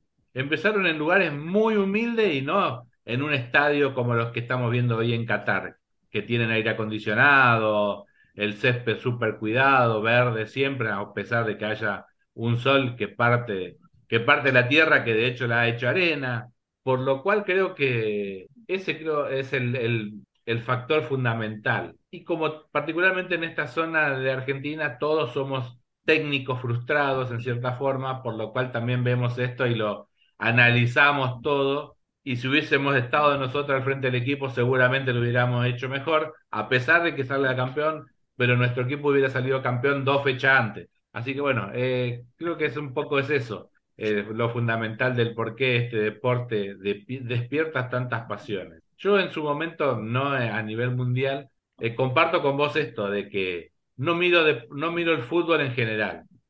soy hincha de un equipo en particular de Argentina, pero no soy de seguir los partidos. Tuve mi época de ir todos los domingos a la cancha, jugar a donde jugara, pero eran otros momentos, otra Argentina, otro todo otro Luis también. Y creo que eso es fundamentalmente, esto que sea más a nivel más masivo y, y hoy por hoy solo veo como deporte dos eventos en general. Una es el Mundial de Fútbol y otra las Olimpiadas. Como decía vos, las dos se dan así a cuatro años. En las Olimpiadas veo deportes que normalmente no suelo ver más allá del fútbol. Y el Mundial de Fútbol me gusta porque considero que está como en cierta forma lo mejorcito de todo el mundo en este deporte. Y trato en lo posible de ver todos los partidos que, pueda haber. No descuido nada de mis obligaciones, pero digamos, trato de ver en lo posible, en los momentos que tenga libre, la mayor cantidad posible de partidos. Pero solo por, como decías vos, ¿no? me doy este especie de permiso cada cuatro años de ver la mayor cantidad posible de ese deporte, que si bien me gusta, no lo practico porque sos muy malo para el deporte que sea, así que no practico casi ningún deporte, por eso también la o sea, los deportes practican con vos. La balanza me, se ensaña conmigo. Es al revés, vos le tirás la escopeta, el pato le tira la escopeta. Ah, más o menos. practican con vos, Ah, bueno, pero eso, yo por lo menos vivo como, es decir, vos, vos mirás los deportes, en general los deportes individuales, ¿no? Por ejemplo, el tenis, que es muy, muy común, o el golf, ¿no? Yo a veces no entiendo, eh, veo el golf y tratando de entender dónde está la emoción, ¿no? Eh, y no, no lo encuentro. En el tenis la, perfección de la técnica en las pegadas, en la preparación física, a veces es digno de ver en el sentido de que son partidos de cuatro o cinco horas, la resistencia, la, pegada particular, ¿no? Eh, ¿Dónde es nuestro límite como humanos también? ¿no? Yo siempre lo veo más allá. Al fútbol lo veo más allá hasta, hasta de compartir una mancomunidad, si podemos vivir todos juntos, eh, sin problema. Es decir, yo te cargo, bueno, está bien, duró cinco minutos, pero el convivir las culturas es un método de, yo creo que era como la antigua contienda, que ahora lo hacemos pacífico. Y que lo necesitamos tanto el deporte en la, de competencia como antes necesitamos las contiendas. Es decir, hoy ya una contienda es, en cualquier momento puede pasar, pero es como que necesitamos todo el tiempo esa competencia entre grupos. Y creo que viene innato en la persona. Pero me gusta esa, esta, esa parte, creo que dijo el Papa antes de empezar el Mundial, hablando de la paz, el deporte, cómo el deportista puede contribuir a la paz, a la unión. Yo lo veo un poco más allá que el, que, el mero deporte en sí, sino todo lo que conlleva, ¿no? que bien llevado, bien dirigido, es un, es un, puede ser un instrumento de paz, incluso para este momento que es medio convulsionado el tema. Esa es mi visión, ¿eh? yo comparto, yo practico deporte, siempre practiqué desde chico, me gusta. Eh, el otro día estuve jugando al básquet con chicos de 20 años, bueno, después quedé de cama, pero me comí un brazo acá que. Pero bueno, son cuestiones que también el, el roce físico a veces es necesario, ¿no? Yo creo que si, como, como a veces pasa, nosotros seguimos, yo lo sigo al padre Javier Olivera, que fue arquero de fútbol, que todavía sigue jugando, o el padre Opeca, que sigue jugando en Madagascar, ¿no? ¿Cómo despierta esa pasión? ¿Cómo lo atrae a los chicos para sacarlos de ese ambiente? Y también, viejo, con una sotana, ¿cómo le haces un caño? es difícil, pero hay que darle un par de murra entonces, donde se cayó, ahí no podían meter. Bueno, el padre Opeca, no sé si lo vieron, pero ¿cuántos años tiene? Como setenta y pico de años. Y no, le pega bien, ¿eh? Le pega muy bien a la pelota el padre Opeca. yo, lo vi jugar, yo lo vi pateando tiro libre sí, y le pega muy bien. Vos sabés que un día eh, se lo comenté a Lucía, que es la hermana, ¿no? Y le digo, che, le digo, che, qué, qué, bien que le pega la pelota. Vi un video, digo, jugando el fútbol, pegándole al arco Me dice, sí, sí, sí, sí, él, que, me dice, él quería ser jugador profesional y se fue a probar a San Lorenzo. Yo no Sí. sabía esa historia. Este, no, no, juega bien, yo lo vi jugar y No, pero eh, fíjate cómo él utiliza el fútbol para sacar a los chicos de ese ambiente, ¿no? O por ejemplo el no, caso de no, los, de espartanos con el rugby, ¿no? yo creo que cuando el dinero se metió en el, en el deporte, lo arruinó, olvídate. Eh, dejó de ser deporte como deporte, ¿sí? Es un laburo más que todo. Entonces, ya, ya se mete el dinero y se mete la corrupción y se meten intereses creados y, y todo lo demás. Entonces, bueno, Mm. eh, yo escucho acá partidos o, o, o- escuchás declaraciones donde los jueces de línea fueron visitados a dedos y son los que te levantan la banderita para, eh, y te hacen perder un partido y bueno, y escuchás y escuchás y escuchás y bueno, ¿qué, te vas a enojar por un partido de fútbol si está todo, todo arreglado? Este, Es que la sociedad distinto, también está un poco así. Ese es problema. distinto al que juega, no sé, dos colegios se enfrentan y son este, amateur y vas a ver un partido y, bueno, los tipos dejan el alma jugando ahí, aplaudo. Sí, bueno, el, el caso de los espartanos en el rugby, ¿no? Como bien utilizado, este, te Claro. saca de, de ese ambiente de porquería, ¿no? Y bueno, ya está, ahora se, me- se metió, se metió el profesionalismo en el rugby y ya está, lo pudrió. Es difícil, es difícil. Y sí, yo pienso que, pero pienso que el, el jugador de elite, como tiene todo, también tiene ese orgullo de, de decir, bueno, tengo todo, pero esto es algo distinto. Creo que Es que se todavía genera, es que, es que se genera desventaja. Ya cuando se mete el dinero y vos podés comprar jugadores, Mm. va a depender de tu poder adquisitivo. Entonces ya, ya corres con desventaja. Entonces Sí, vas a pero yo tener creo que, yo creo que esa es la ventaja que todavía está en el fútbol. Por ejemplo, que vos ves un equipo que no existe que le puede ganar al Cuco, al equipo de elite. Eso todavía en los otros deportes es muy evidente que no se Le puede. le puede, le puede ganar un partido, le puede ganar dos partidos, pero en, definitiva el torneo o el campeonato que está jugando lo gana el equipo que tiene mejor plantel. O sea, Lógico, pero te digo, te quiero decir que esos momentos son los que por lo menos en los otros deportes es imposible que eso pase. En la elite y, el, y lo que viene abajo hay muchísima diferencia, muchísima. Los siete número uno en rugby con los del 8 al o sea, 15 vos hay una haces un, vos haces un torneo de 32 equipos, como en el Mundial, to- todos los que clasificaron al Mundial y todos contra todos, suponete que dura un año, Oh, este, hubo una entrevista con los. Reyes que salí. Te tengo una ¿Dónde respuesta, te Jorge. metiste, patriarca? Te tengo una respuesta, ¿Dónde te Jorge, a través de San Google. Ah, bueno, El- la respuesta a la pregunta esta es si existía algún documento del Vaticano o de la sí, Iglesia sobre el deporte. sí. El título del documento es Dar lo mejor, lo mejor de uno mismo. Mira, Y es un, ¿de un documento del dicasterio de, para los laicos, que hay un dicasterio para los laicos y el deporte, en el cual elaboró un documento. Ese documento tiene como cinco, cinco capítulos, y en los cinco capítulos va haciendo, digamos, distintas, distintas consideraciones. Eh, si quieren, les, les leo más o menos extractito de, los, de las consideraciones sobre los distintos capítulos. Dale, hacemos, hacemos un resumen. El primer capítulo dice que son las razones de interés de la iglesia que del deporte en esto de que eh, el atleta debe expresar todas sus cualidades, no solo las físicas, sino también las morales, y sostener ese, ese, en ese esfuerzo el deseo de la paz, de la fraternidad y la solidaridad que el deporte ayuda a contribuir. El segundo capítulo refuerza esa misma línea que el fenómeno deportivo contextualiza en la razón social contemporánea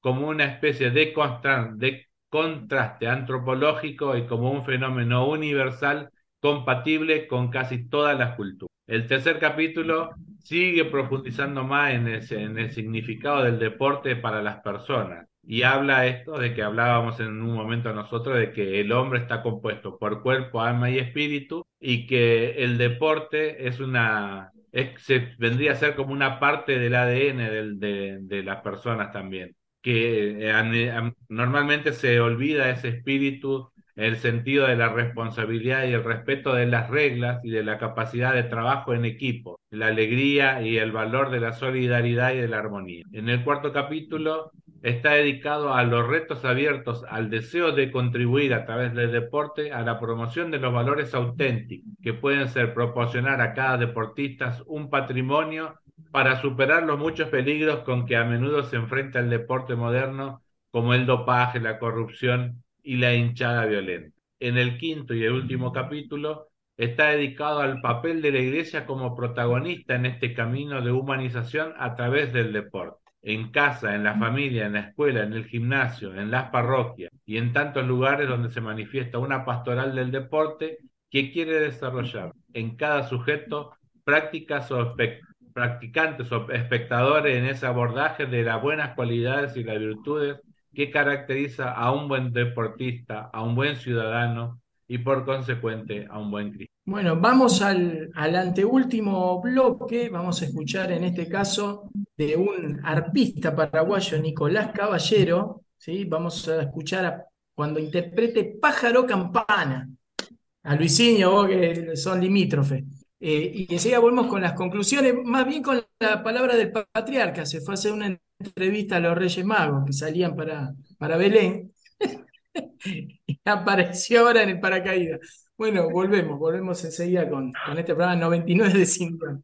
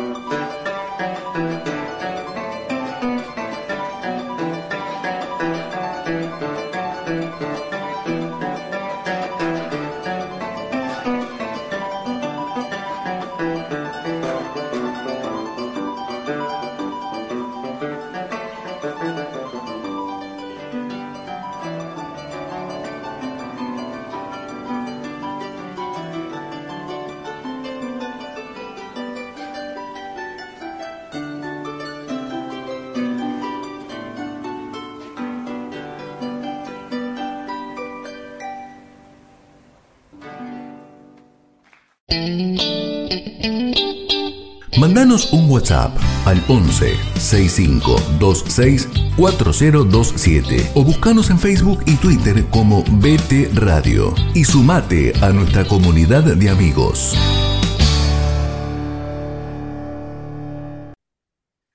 Amigos, último bloque de este programa 99 de Sin Guión.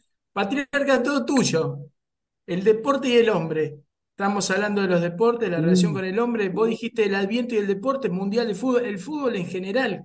¿Qué pasa? ¿Por qué el fútbol sí, otro deporte no? ¿Qué tiene? Cerrá vos. Ver, bueno, esa es más fácil eh, que la primera quizás. El, yo creo que el fútbol es el deporte por excelencia.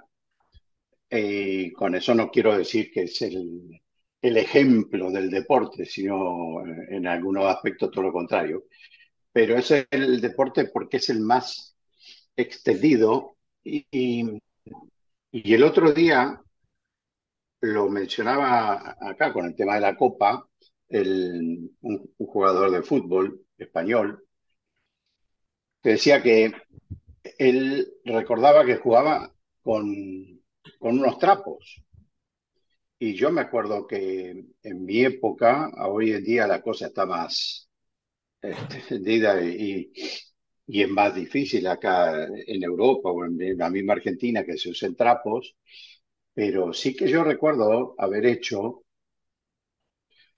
con, con calcetines, con medias usadas, rotas en general, la mayoría de las veces del mismo fútbol, se iban rompiendo, se iban haciendo agujeros por todos lados, y entonces eran grandes, eran muy largas, muy gruesas, entonces servía. Iba rellenándola, rellenándola, rellenándola hasta que se hacía una pelota más o menos de unos 6, 7 centímetros, 8 centímetros, y con eso jugábamos. Jugábamos en, los fondos de las casas o en, en las calles cortadas. Eh, después apareció la, la famosa de goma, porque llegar a una de cuero, eh, cuando yo era chico, es decir, eh, daba igual. La verdad es que yo no puedo decir que yo nací en una familia muy humilde, pero no era una cosa que se compraba así, porque sí, te decía papá, eh, compraba una pelota de cuero y te decía, sí, toma, nene, anda a buscarte la pelota de cuero, ¿no? Bueno, esperar el cumpleaños, la Navidad, los Reyes, y tal vez este año hay que pedirla. complicado. Entonces andábamos con la pelota de goma, que se rompía cada dos por tres. ¿Vos de qué barrio eras, Néstor? ¿De qué barrio estamos hablando ahí? estoy hablando de Santa Fe con el día. Pero yo, eh, aunque parezca mentira, Santa Fe Corón el día, enfrente a donde yo vivía, estaba la cervecería Palermo, la fábrica de la cervecería. Ahí existía la fábrica. Y donde hoy en día es la, el shopping, todo ese espacio que es el shopping, el Alto Palermo, era la cervecería Palermo. Y la calle Arenales estaba cortada entre eh, Bulnes y Coronel Díaz. Vos no podías pasar por Arenales. Arenales se cortaba, estaba la fábrica, y Arenales seguía después de la fábrica, es decir, después de Coronel Díaz. Entonces ahí había una cortada y ahí nos juntábamos a jugar al fútbol. Ahí, con todos los vecinos protestando, te imaginabas, hacíamos ruido y pero eran, eran épocas sanas. Siempre tenías alguna vieja que se quedaba con la pelota, pero, era una época sana. Y ahí nos juntábamos. el fútbol es así en muchos lugares. Si ustedes han tenido la oportunidad, y si no, se la recomiendo de ver la película, eh, creo que se llama Ciudad de Dios, eh, la brasileña, que habla de, del, eh, barrio ese que es tremendamente pobre. Ellos están continuamente jugando al fútbol. Porque es lo único que puede hacer una persona de poco dinero agarrar una pelota, simular dos arcos o uno, porque nosotros a veces hasta jugábamos con uno, que era el mete entra. Y con eso, que a veces son dos piedras que se colocan, y ahí nos imaginábamos fuera el travesaño y nos imaginábamos los postes, pero con eso ya jugás. Por eso el fútbol eh, hoy en día es el deporte por excelencia del ser humano. Fíjese que a mí, no sé si lo han visto, ese video de gente de gente muy, muy, muy humilde de Bangladesh. Bangladesh, cuando yo era chico, era sinónimo de hambre. Cuando yo era chico, si tenías que decir dónde se moría la gente de hambre, era Bangladesh. Era la pobreza personificada. Bueno, esa gente salía corriendo con la camiseta argentina. Y esa gente no llega al mundial. No es gente que esté mirando el mundial y que diga, no, no. Es gente que seguramente se parará en los, bares, en que yo, mirarán la televisión, verán. Y a algunos le gustará Argentina, a otros le gustará Brasil, seguramente. Pero el fútbol es en ese sentido un deporte popular y que bien, que bien viene que lo sea y que bien viene que, que la gente tenga algo sano. Por eso hay que preservarlo. Por eso, como cristianos, nosotros también tenemos que preservarlo. Eh, otra cosa que yo acudo a mi memoria, los colegios de cura, yo jugaba a la intercolegial católica, yo fui pocos años al colegio de cura, pero los años que fui jugaba a la intercolegial católica en volei. Y los curas se preocupaban mucho porque se practicara deporte. Mucho, pero mucho, mucho. ¿eh? Iba a Guadalupe, que te queda ahí cerca de casa, teníamos un patio, y los curas siempre estaban mirando.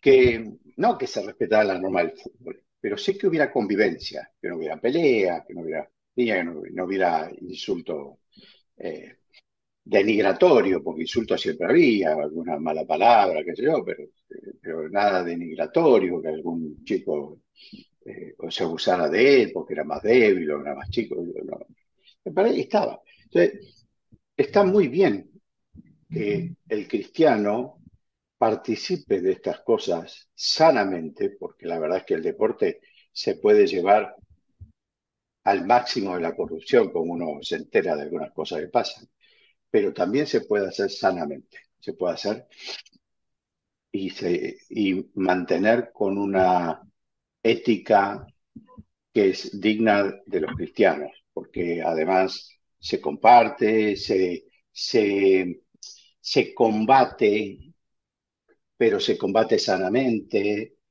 y si la cosa va muy bien, el problema está durante los 45 o los 90 minutos del partido, pero después se van todos a tomar una cerveza entonces, y son todos amigos.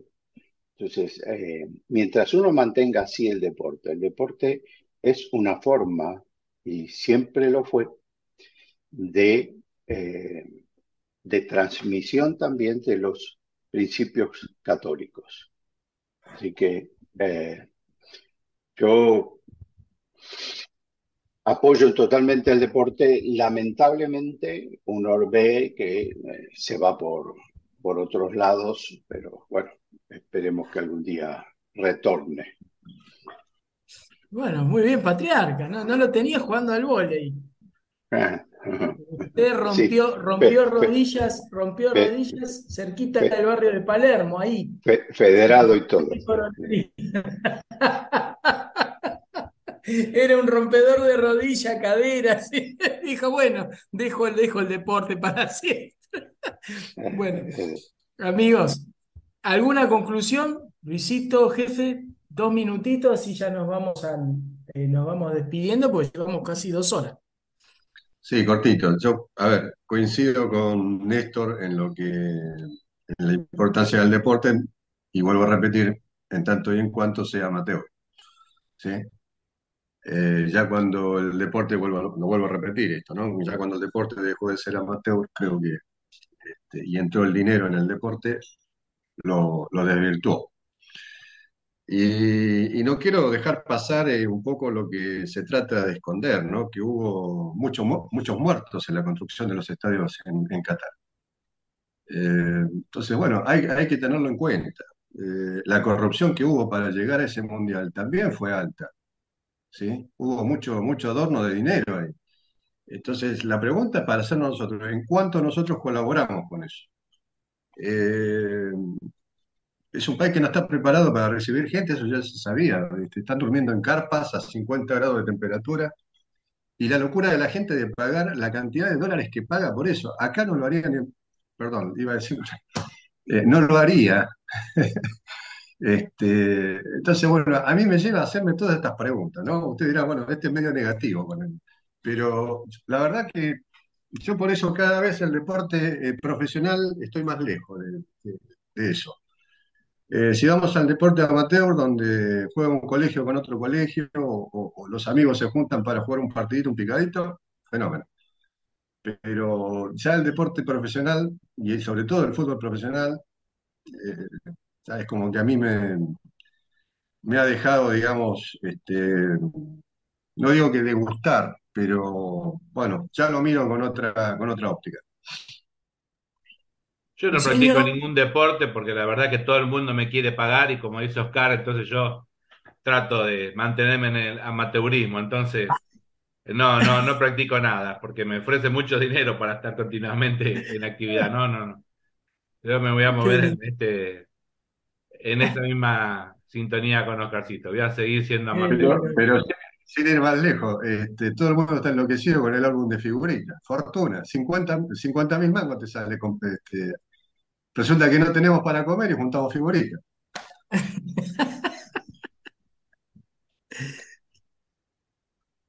¿Luisinho? No, no, nada más. Yo creo que también, eh, pero toda la vida ha sido, digamos, fomento de cosas que, que me sacó ahora el tema de las figuritas. Yo creo que jamás tuve ningún álbum de figuritas, salvo aquellas ocasiones en que al colegio iban la compañía, digamos, que auspiciaba en cierta forma el mundial, en Formosa era la, multinacional de gaseosa, de, que, también trae a, Papá Noel, siendo fiesta, digamos, de fin de año que estábamos hablando.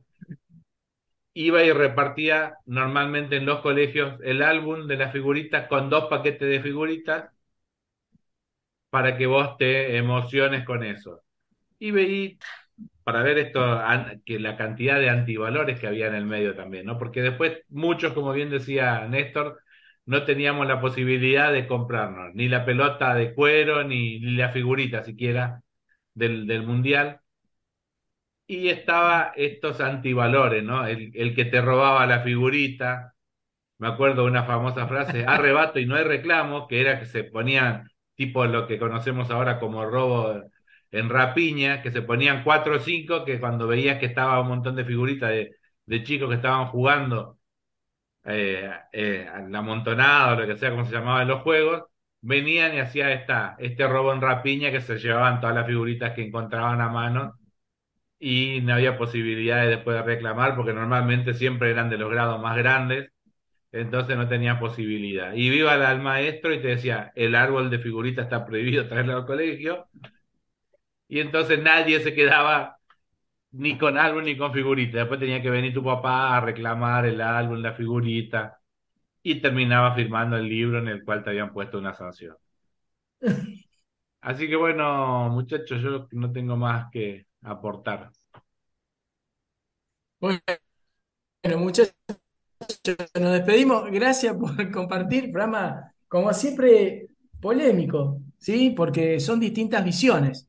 Pero lo que dijo Oscarcito me gustaría después profundizarlo con el tema de las muertes de los obreros en Qatar, porque desde donde partió esa denuncia, que es cierta, son de muchos de los países occidentales que terminaron haciendo matanzas en África, ojo. Y en Brasil, recuerdo el Mundial de Brasil, que la gente estuvo en contra, recuerden que era el gobierno de, de Dilma Rousseff, la gente no estaba a favor del Mundial, sin embargo, las mismas potencias occidentales que cuestionaron ahora Qatar no cuestionaron las muertes y el desazón que había en la gente de no querer organizar el mundial. es un tema que da para cortar para después. Y nos vamos a despedir con estos intérpretes maravillosos. Vamos a escuchar ahora un solo de guitarra de Paco de Lucía.